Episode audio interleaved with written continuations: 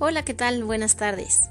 Que tengas excelente martes 13 de octubre. Muchos dicen que es de mala suerte. Pero si te quitas ese pensamiento, seguro te va mejor. Yo soy Mariana, soy coach de vida. Y en esta tardecita medio fría y casi lluviosa, al menos aquí en Puebla, en México, quiero compartirte unas frases hermosas de un libro de Deepak Chopra. ¿Conoces a Deepak Chopra? Es un escritor, conferencista indio, que ha hablado muchísimo sobre la espiritualidad y sobre el poder de la mente.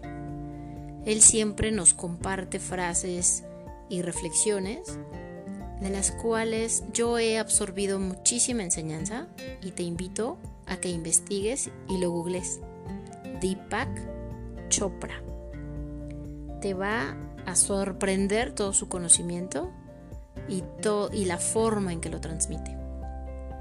Es una persona muy congruente y como lo había dicho en otros, en otros segmentos, a mí me encantan las personas congruentes y eso me transmite él.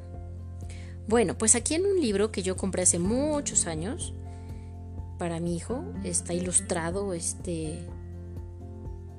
por Rosemary Goods. Es para niños y vienen frases muy concretas, muy compactas, pero que de verdad como adulto te pueden eh, llevar a la reflexión. Entre tantas que hay, quiero ahorita elegir esta que se llama Crear paz. Dice, en ocasiones podrás desear que las cosas sean de otro modo pero cuando aprendas a aceptarlas, la vida te será más agradable del todo. Lo que hagan los demás no siempre lo podrás entender, mas tienes que comprender que cuando comienza por ti, el cambio puede suceder. Intentar controlar el mundo, en fin, no se puede alcanzar mas tu espacio bajo el sol, la paz, eso sí lo puedes tú lograr.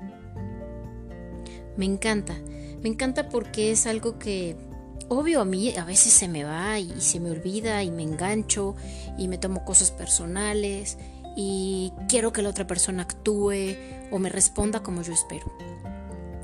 Pero tanto esta frase como uno de los principios de los cuatro acuerdos de no te tomes nada personal, la verdad es como una vitamina que deberíamos de tomar diario. Así, casi casi, levantándote. Y en tu buró deberías de tener estas frases para que te las tomes y puedas caminar en tu día sin nada que te aferre, sin nada que te presione, sin nada que te apure. Al menos no lo que no está en tus manos. Tenemos esta costumbre y esta necesidad de controlar y de querer que las cosas salgan como uno las trae planeadas. Como tú pensaste que fuera a salir, así quieres que salga. Como tú creíste que aquella persona te debía de responder o de contestar, eso era lo que tenía que suceder. Y como dice aquí, no hay nada que tengas bajo tu control, solamente el espacio bajo el sol. O sea, tu propio cuerpo, tu propia sombra, tu propio paso. Y a veces ni eso tenemos en control.